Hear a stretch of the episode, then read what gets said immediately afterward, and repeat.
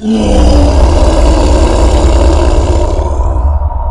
mundo, hola Asgardia, soy Dark Sander transmitiendo desde el Hades para todos aquellos que quieren saber qué hay detrás de cada letra, cada canción, cada artista. Será un viaje en el tiempo y el espacio, será controversial y riesgoso, pero siempre interesante. Gracias a todos por escuchar Dark Sander Radio. Escuchas Dark Sander Radio. Hola mundo, hola Asgardia. Nos hemos reunido hoy para tocar un tema que debí haber tratado desde el inicio de mi canal, y es hablar sobre los orígenes de la música comercial popular de Occidente. Aunque en ocasiones se utilicen como sinónimos el rock y el rock and roll, son conceptos totalmente diferentes. El segundo, pues el rock and roll, hace referencia a los orígenes de la música rock de los Estados Unidos. En el quinquenio de 1955 a 1959 más o menos, en los que esta no pasaba de ser un entretenimiento para los jóvenes, en donde los músicos se concebían como entretenedores. En ese periodo, el rock and roll se comercializó a través de sencillos, un formato utilizado para la música adolescente. El rock, ya sin apóstrofes, es el resultado de lo que la historiografía ha llamado la invasión británica, 1964-1965 más o menos, haciendo referencia a la llegada de diversos grupos ingleses a los Estados Unidos como The Beatles, Rolling Stones, los Kings y Herman Hermits. Durante esos años y los que vendrán, el rock sufrió una metamorfosis total, pasando de ser un objeto de consumo y de ocio a convertirse en un bien cultural y artístico, convirtiéndose en un campo cultural con entidad propia, independizado de otros géneros musicales. Para entender este proceso, hay que detenerse en diferentes cuestiones como la autenticidad y el anticomercialismo, y analizar el papel que jugaron los actores y mediadores que formaron y forman parte de este campo. En su obra Sounds Effects de Simon Fred, uno de los sociólogos del rock más reputados, mostró cómo el proceso evolutivo que sufrió el rock anglófono en los 60 fue parejo a otro proceso, el de la institucionalización de la juventud. Frente al concepto de adolescente, teenager, que se había manejado en los años 50, en los 60 se impuso el concepto de joven, youth. La idea de lo que era un adolescente estaba más ligado a los jóvenes de clase obrera, que eran los principales consumidores de rock and roll. Concepto peyorativo, el adolescente era visto como un joven descarriado, salvaje y peligroso, tal y como muestran películas como Rebelde sin causa protagonizada por James Dean, y que consumía productos culturales sin ningún tipo de criterio. En los 60, se producen ciertos cambios de tipo socioeconómico que van a revertir esta imagen.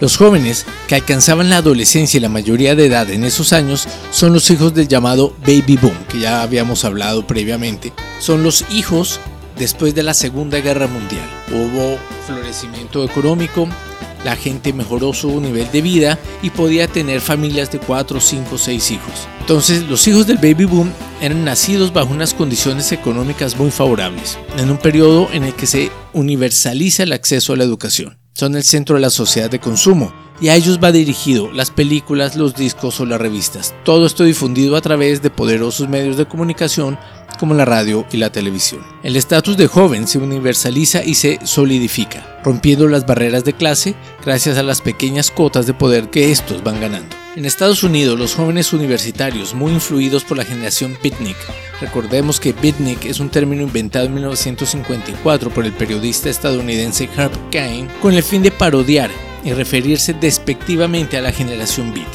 y a sus seguidores, apenas meses después que se publicara en On the Road, la novela manifiesto del movimiento escrita por Jack Kerouac. Se enfrentan a los valores predominantes de la sociedad de masas, formándose la llamada contracultura. Los jóvenes reclamaban una producción cultural alejada de criterios mercantilistas, que estuviese pensada por y para ellos.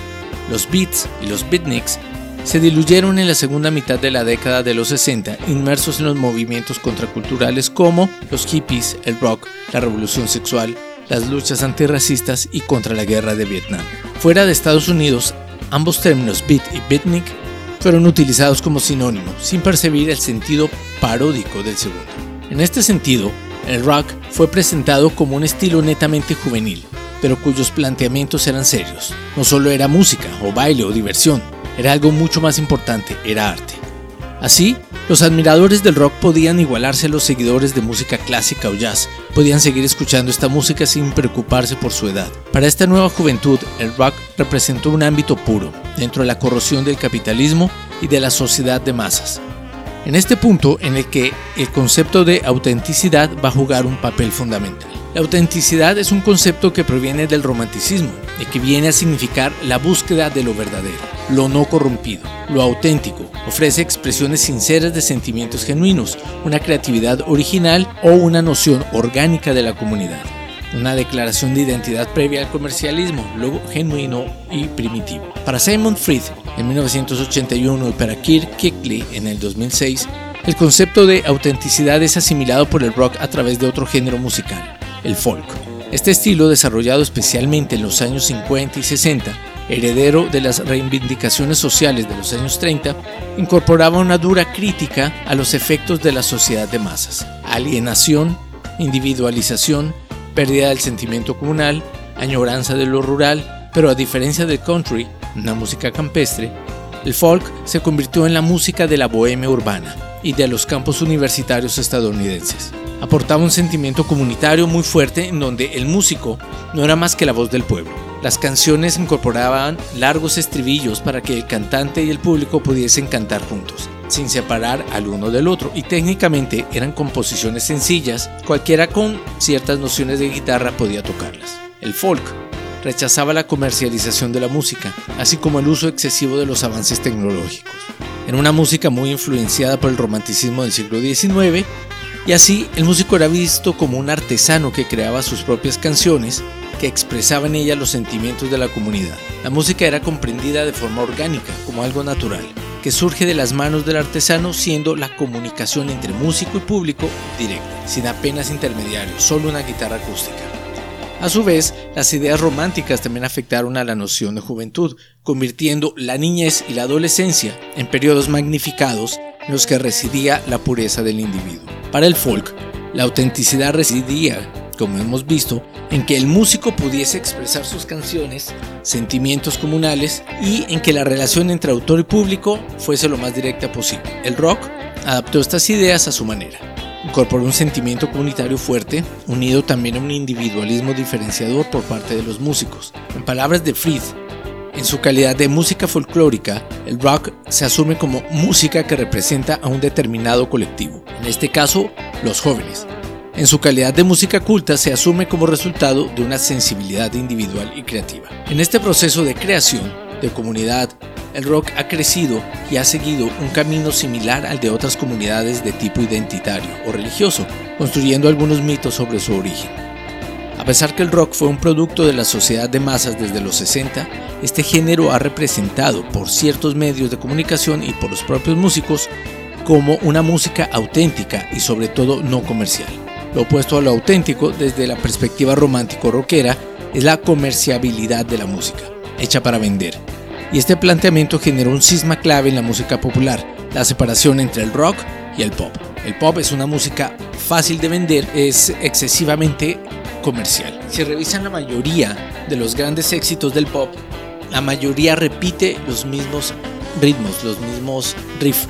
Se repite la misma melodía en diferente letra y en diferentes personas, obviamente, en diferentes voces. Pero la idea es tener una fórmula de fácil venta, de consumo fácil para el joven. La cultura rock hizo suya toda la crítica al comercialismo de los productos de la sociedad de masas pero sin darse cuenta y sin darse por aludido, enfocó esta crítica al pop. Por tanto, desde la perspectiva del rock, el pop es un tipo de música falsa, hecha para vender, música para adolescentes que manipula los gustos, apoyada desde la industria y desde los medios de comunicación. El pop, por tanto, englobaría diferentes géneros, la canción melódica, el europop, las b-band, el techno pop incluso, que hablamos dos capítulos anteriores. Como decíamos, la crítica a la comercialización de la música por parte del rock no implica que esté mal visto el éxito masivo dentro de este género, más bien este se considera como una confirmación que una obra es buena. Para Keckley y Fred, esto se explica porque dentro del rock imperia una ética calvinista. El esfuerzo y el trabajo se ven recompensados con el éxito, no así el éxito inmediato que suele levantar suspicacias. El rockero, para triunfar, debe empezar desde abajo, tocando en salas pequeñas, ganándose uno a uno a cada seguidor antes de poder alcanzar el reconocimiento masivo. Pero este hecho no es algo propio del rock, sino que está presente en otros campos culturales. En las reglas del arte de Bourdieu, señala algo parecido cuando dice en relación a la literatura, que estamos en efecto en un mundo económico al revés. El artista solo puede triunfar en el ámbito simbólico, perdiendo en el ámbito económico, por lo menos a corto plazo. El rock and roll como tal tiene sus orígenes en los años 20. El rock and roll como tal tiene sus orígenes entre 1920 y 1940, pudiendo observarse, sin embargo, elementos propios de este género en producciones de rhythm and blues, que datan mucho antes de los años 20. En los orígenes del rock and roll existía una combinación de elementos, el blues, boogie woogie, el jazz, el rhythm. El género también estaba influenciado por géneros tradicionales como el hillbilly, la música folk de Irlanda y la música gospel, al igual que, obviamente, el country. Regresando aún más atrás en el tiempo, se puede trazar un linaje del rock and roll hasta el antiguo distrito de Five Points de Nueva York, a mediados del siglo XIX, que fue escenario de la primera fusión entre la música africana fuertemente rítmica y los géneros musicales europeos. El término rock and roll se coló en la música espiritual negra en el siglo XIX, pero con un significado religioso y fue grabado por primera vez en soporte fonográfico en 1916. Antes de 1947, la única gente que solía hablar de rocking eran los cantantes afroamericanos de gospel. Rocking era un término usado por los afroamericanos para denominar la posesión que experimentaban en determinados eventos religiosos y el término también hacía referencia al poderoso ritmo que se hallaba en la música que acompañaba dicha experiencia religiosa. Esta música llegó a ser tan poderosa y popular que casi cada artista afroamericano sacaba un disco de este nuevo género. En la década de los 40, el término rock and roll se empleaba ya en las valoraciones de grabaciones discográficas del periodista y columnista de Billboard, Maury Orodenker. En la edición del 30 de mayo de 1942, por ejemplo, describió la voz de Rosetta Tharpe en la reedición de Rugby como un canto espiritual de rock and roll. Rhythm and Blues, cuñado en 1949, era un término demasiado ambiguo porque Rhythm and Blues era una categoría que incluía todas las formas de música negra excepto el jazz y el gospel. Cualquier otro estilo era considerado rhythm and blues, pero como esta música, rocking, era nueva y revolucionaria, necesitaba un nuevo nombre, así que los disc jockeys de la época, liderados por uno de Cleveland llamado Alan Freed, comenzaron a llamarlo rock and roll. Esto sucedió en 1951 y muchos DJs usaron el término que también era utilizado para comercializar la música a una audiencia más amplia. Un significado doble e irónico surgió en 1947 gracias a la canción Good Rockin' Tonight del cantante de blues Roy Brown, en la cual la palabra rocking era aparentemente acerca de bailar, pero de hecho se trataba de una alusión sutilmente velada al sexo. La versión definitiva de esta canción la hace Elvis Presley en 1954. Estas dobles intenciones no eran nada nuevo en la música blues, que estaba mayormente limitada a la rocolas y a los clubes, pero era desconocida en las transmisiones de radio. En general, el término rocking adquirió un nuevo significado, el sexo. Rock and roll, como ya se mencionó, tuvo su origen en la fusión de distintos géneros de música afroamericana. En 1947, Roy Brown hizo un blues llamado Good Rockin' Tonight, que era una parodia del gospel, donde en lugar de rockear al Señor, él ponía a gente de iglesia como Deacon Jones, Elder Brown, a rockear, de modo no religioso, bailar en un modo vulgar o altamente sexual. Tras el éxito de la primera versión de Good Rockin' Tonight, muchos otros artistas de rhythm and blues usaron títulos similares a finales de los años 40, incluyendo una canción llamada Rock and Roll, grabada por Wild Bill Moore en 1949. Estas canciones estaban relegadas a las tiendas de Race Music, el alias que usaba la industria de la música para referirse al rhythm and blues o sea, música negra, y eran apenas conocidas por las audiencias blancas.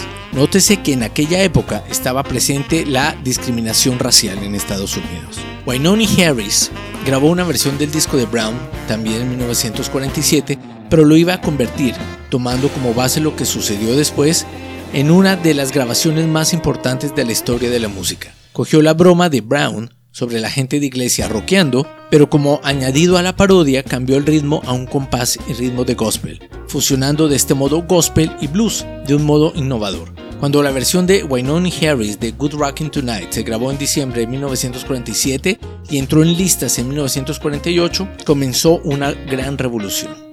Aunque Harris no era el primero en cantar blues con un compás de gospel, ya que otros como Big Joe Turner lo habían estado haciendo durante años, fue el disco de Harris el que comenzó la moda del rocking en el blues y rhythm and blues. Tras el disco de Harris, la onda expansiva de canciones de blues rocking hizo que todo artista negro sacase un disco de rock blues entre 1949 y 1950.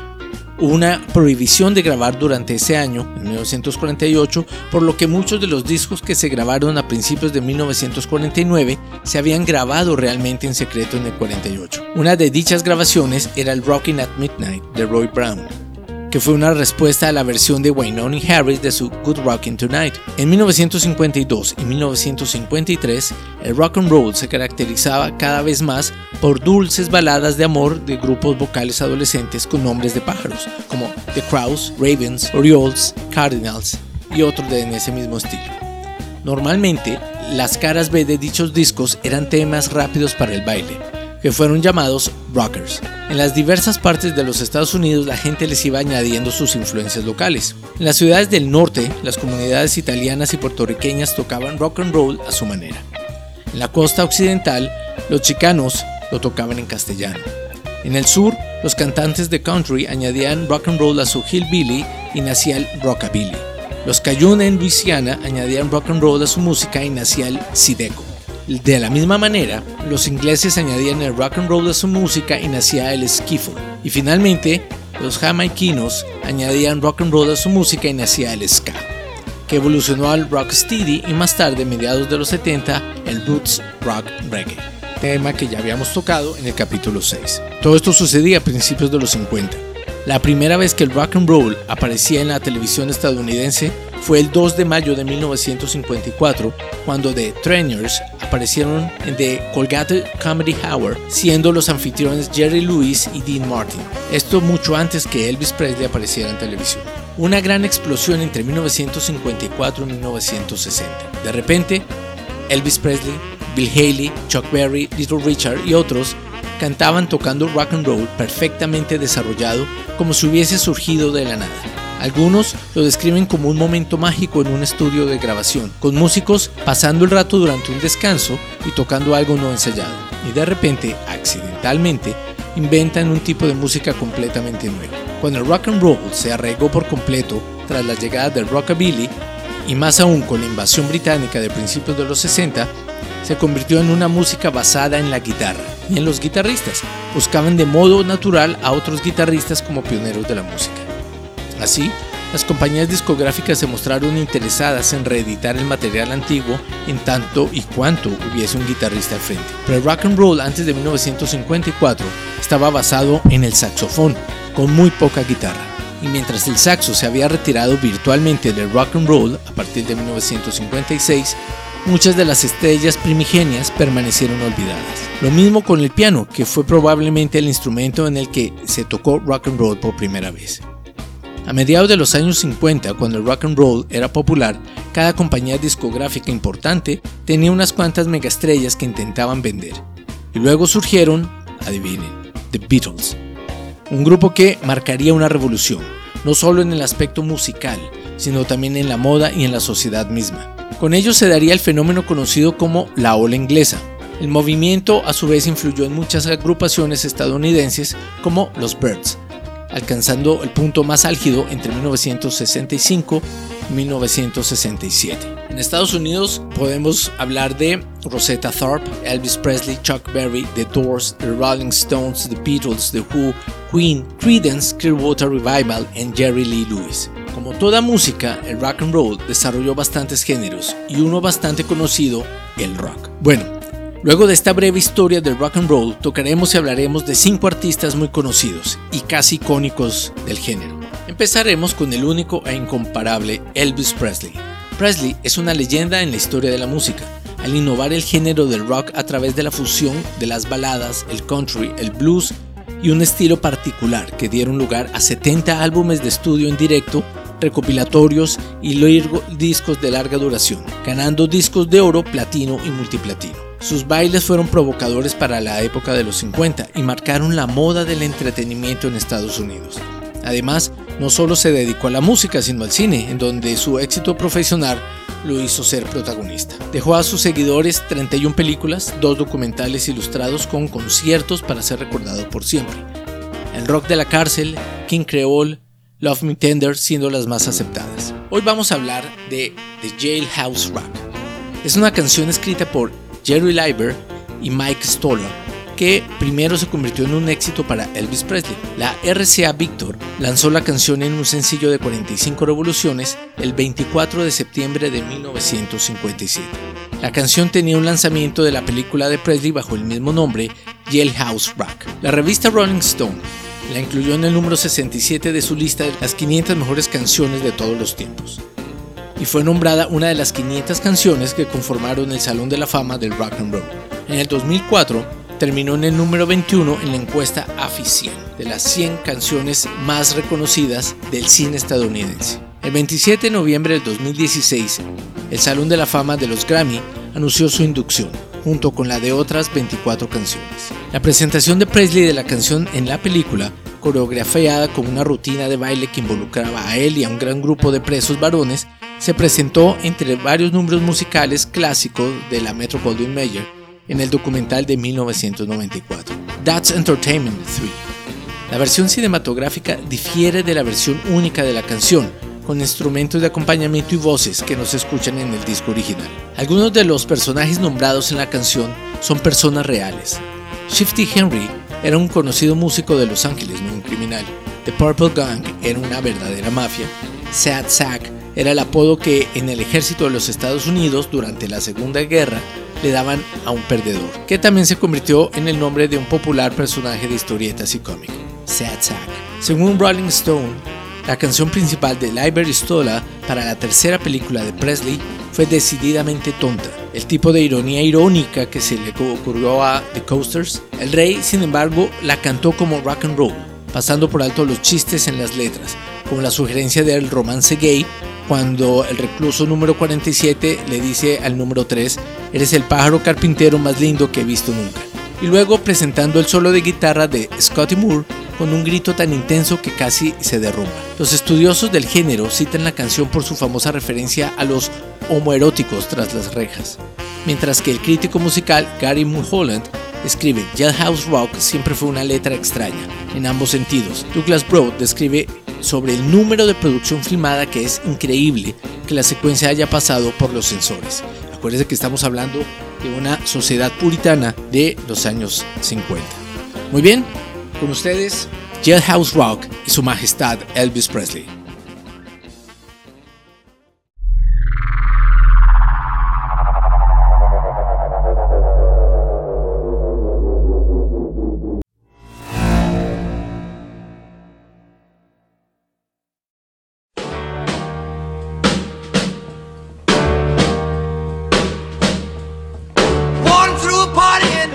county jail. The prison band was there, they began to wail. The band was jumping and the drum began to swing. You should have heard this locked out jailbird sing. Let it rock. Everybody, let it rock. Everybody in the whole cell block was dancing to the jailhouse rock. Spider Murphy played his inner sack.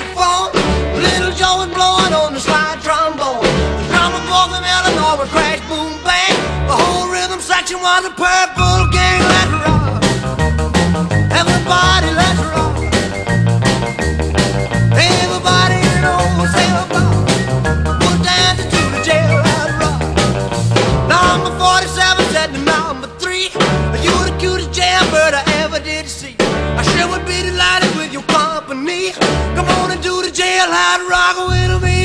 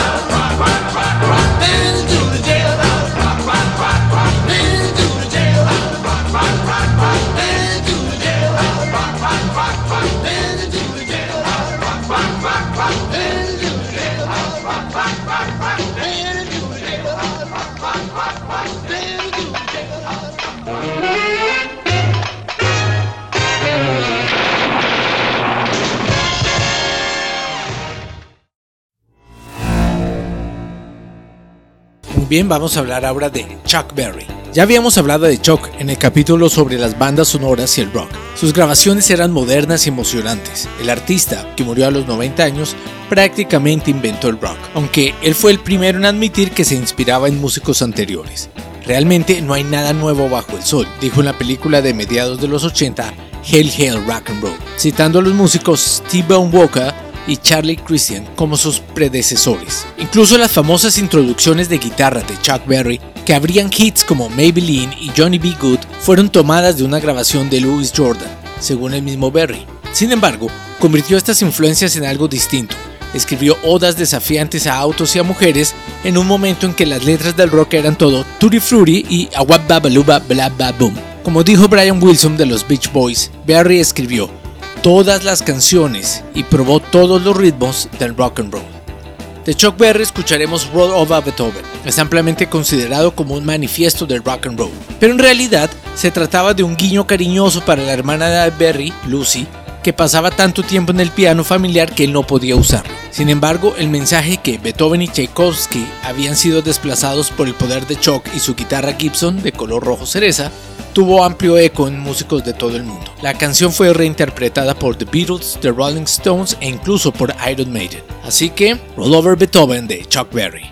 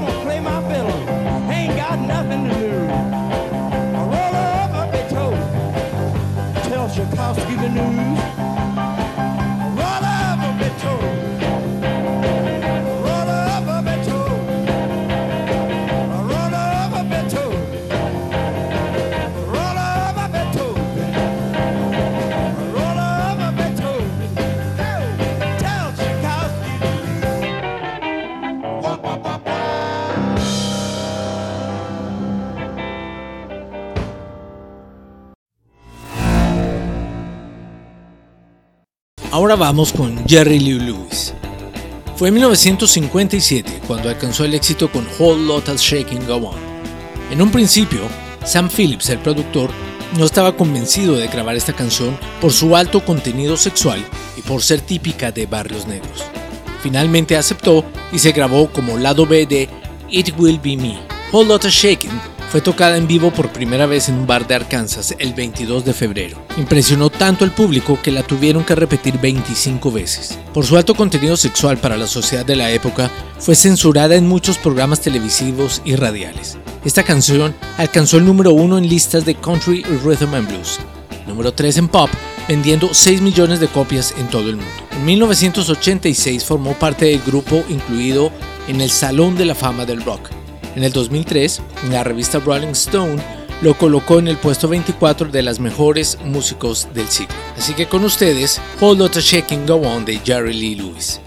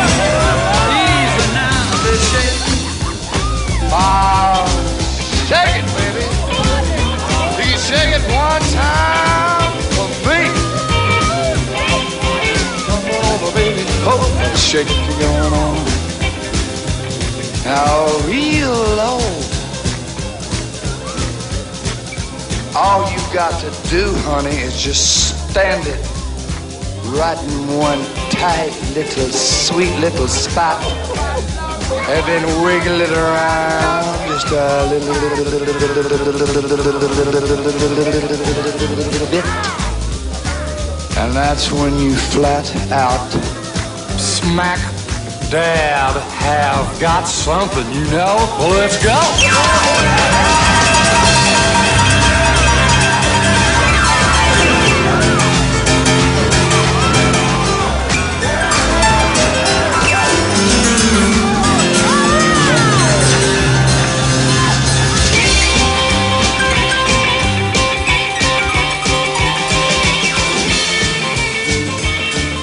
Shaking is being banned by radio stations all over the South. And now the preachers are getting involved in the act. Don't get your head turned by a bunch of Bible thumpers, brother. Give me some money, I'd take them to New York, I'd put them on national TV. Now, why should I throw good money after bad? Because if you don't, you're going to lose him like you lost Elvis. All right, take the son of a bitch to New York. Shake it, baby, shake it. Shake it, baby shake it.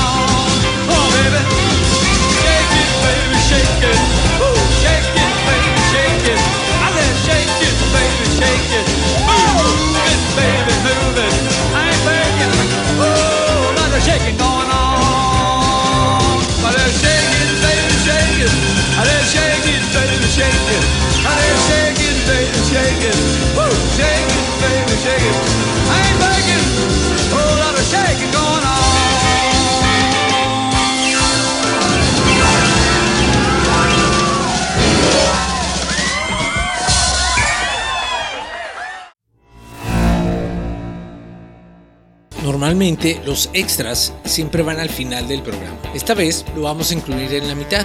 Hay un grupo que se llama Canned Heat. Es un grupo que si bien es cierto no pertenece al género del rock and roll, sino al boogie rock y blues, fue influencia para muchos cantantes y grupos de rock and roll. Gracias a este grupo se revivieron las vidas de muchos cantantes de blues. Es una banda de Los Ángeles formada en 1965. Su éxito, Going Up the Country, se consideraba el himno hippie, reversión de una canción de 1920.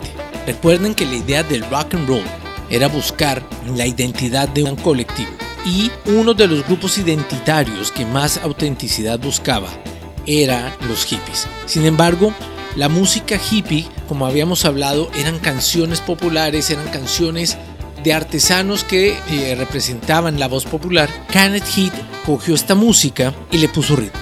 Y es un ritmo que posteriormente los cantantes y artistas del rock and roll la fusionaron.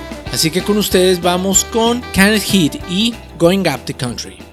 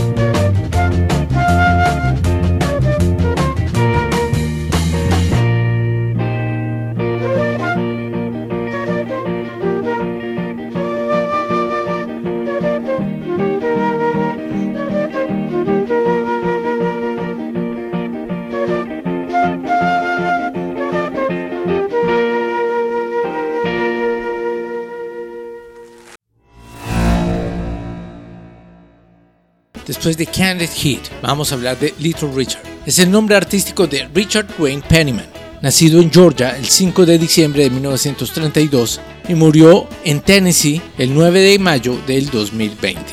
Fue un cantante, compositor y pianista estadounidense de rock and roll, considerado como uno de los pioneros más influyentes e importantes de la historia del rock and roll y una figura influyente en la música y la cultura popular durante siete décadas. Su trabajo más famoso data de mediados de la década de los 50, cuando su música dinámica y su carismático espectáculo sentaron las bases del rock and roll. Su música también jugó un papel clave en la formación de otros géneros musicales como el soul y el funk. Influyó en muchos cantantes y músicos en todos los géneros musicales desde el rock hasta el hip hop. Su música ayudó a dar forma al rhythm and blues para las generaciones venideras. Y sus actuaciones y titulares impulsaron su carrera directamente en la mezcla de la música popular estadounidense. Long Tolly Sally es un blues de 12 compases en el género rock and roll, escrita por Robert Bumps Backwood, Otis Johnson y obviamente Richard Penniman, conocido como Little Richard. Grabada por Little Richard y lanzada en marzo de 1956 en el sello Specialty Records. Se convirtió en uno de los éxitos más conocidos del cantante y se ha convertido en un estándar del rock and roll, versionado por cientos de artistas. Está incluida en la banda sonora de la película Depredador. La canción fue originalmente llamada The Thing y fue grabada en New Orleans por Little Richard. Esta canción es una de las más tocadas en conciertos por los Beatles. Así que con ustedes Little Richard y Long Tally Sally.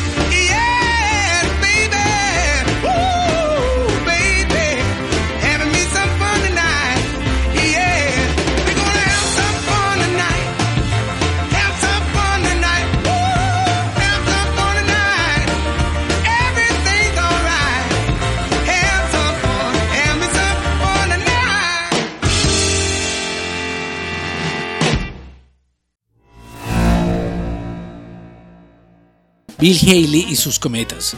Nombre original de Bill Haley and His Comets. Fue una banda estadounidense de rock and roll creada en 1952, que continuó hasta la muerte de Haley en 1981. La banda conocida como Bill Haley and the Comets o Bill Haley's Comets u otras variaciones similares fue uno de los primeros grupos de músicos blancos en tocar rock and roll atrayendo la atención del público de su país y de todo el mundo hacia ese nuevo estilo musical de origen negro, de origen afroamericano. El origen del grupo, Bill Haley, había sido previamente un intérprete de música country y western folclore norteamericano. Después de grabar en 1951 una versión country del tema Rocket 88, una de las canciones consideradas como iniciadoras del rock and roll, cambió su estilo para adoptar el nuevo sonido que terminaría llamándose unos años después rock and roll. Si bien varios de los cometas se volvieron famosos, Bill Haley permaneció como la estrella, con su rulo sobre la frente y la banda con trajes de etiqueta y su comportamiento enérgico. Fueron considerados en su tiempo tan revolucionarios como los Beatles, los Rolling Stones en la década de los 60. Después de la muerte de Haley, no menos de seis grupos diferentes se han formado bajo el nombre de Los Cometas, de Comets, todos ellos reclamando para sí ser la histórica continuación de aquel que dirigía Haley. Bill Haley y sus cometas comenzaron a ver cierta pérdida de popularidad entre 1956 y 1957, desplazados por la imagen sexual y salvaje de músicos como Elvis Presley, Little Richard, que comenzaron a dominar las listas de difusión. De todos modos, la versión de Haley de Rip It Up de Little Richard superó en ventas al original. Después del éxito de Skinny Miney en 1958, Haley comenzó a encontrar dificultades para alcanzar nuevos éxitos. Ello contrastaba con el éxito internacional de la banda. En la gira por Gran Bretaña en 1953, la banda fue virtualmente asaltada por miles de seguidores en la estación de Waterloo en Londres, hecho que los medios titularon como la Segunda Batalla de Waterloo. Manifestaciones similares se produjeron en las giras en 1958 por Australia y Argentina. En 1960, la banda tuvo su último éxito en Estados Unidos con la versión instrumental de Skokian. A partir de entonces, fracasan varios intentos del grupo para reactualizar su presencia, debido a lo cual se volcaron hacia el mercado internacional, donde continuaban siendo una banda líder de las preferencias juveniles. Rock Around the Clock, o Rock a toda hora o al compás del reloj, es una canción de rock and roll escrita en 1952 por Maxie Friedman y James E. Myers. La primera grabación del tema corrió a cargo del grupo italo-estadounidense Sunny Day and His Nights, pero la versión más famosa es la realizada por Bill Haley y sus cometas, el 14 de abril de 1954. No fue la primera canción que podríamos denominar de rock, pero fue la primera que llegó al número uno de las listas de ventas de los Estados Unidos. También fue número uno en el Reino Unido y en Alemania. Está considerada por la revista Rolling Stones como la número 158 en su lista de las 500 mejores canciones de todos los tiempos. Después, otros músicos realizaron algunas versiones del mismo tema, como por ejemplo la banda de punk Sex Pistols, que incluyó la suya en la banda sonora de The Great Rock and Roll Swindle, y la banda belga Telex. En 1958, la cantante y vedette Gloria Ríos grabó una versión al español del tema Rock Around the Clock que se tituló El relojito, con un peculiar estilo que mezclaba la voz con el baile y la música de una orquesta en vivo. Esta grabación puede ser considerada como la primera canción de rock mexicano. Con ustedes, Bill Haley and the Comets.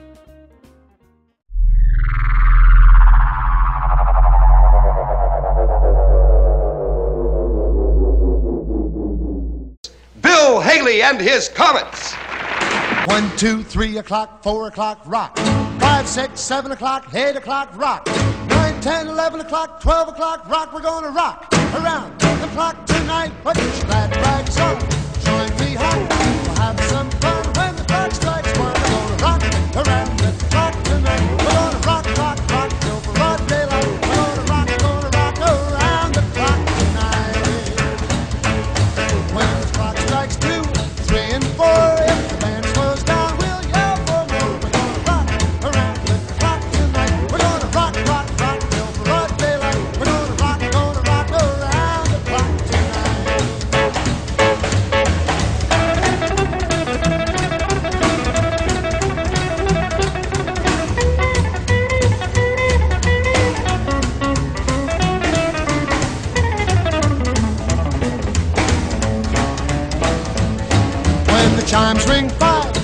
and seven, we'll be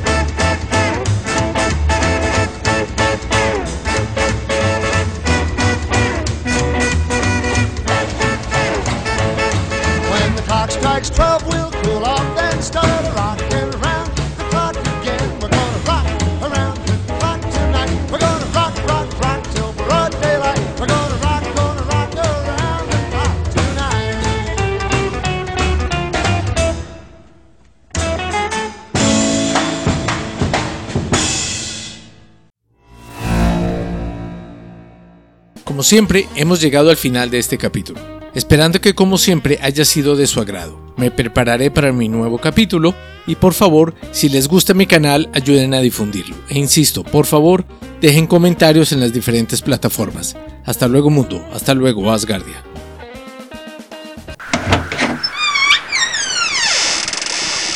Gracias a todos aquellos que soportaron el viaje, esperando no tengan efectos secundarios por el desplazamiento espacio-temporal. Volveré al Hades, esperando volver a transmitir. Hasta otra oportunidad, mundo. Hasta luego, Asgardia.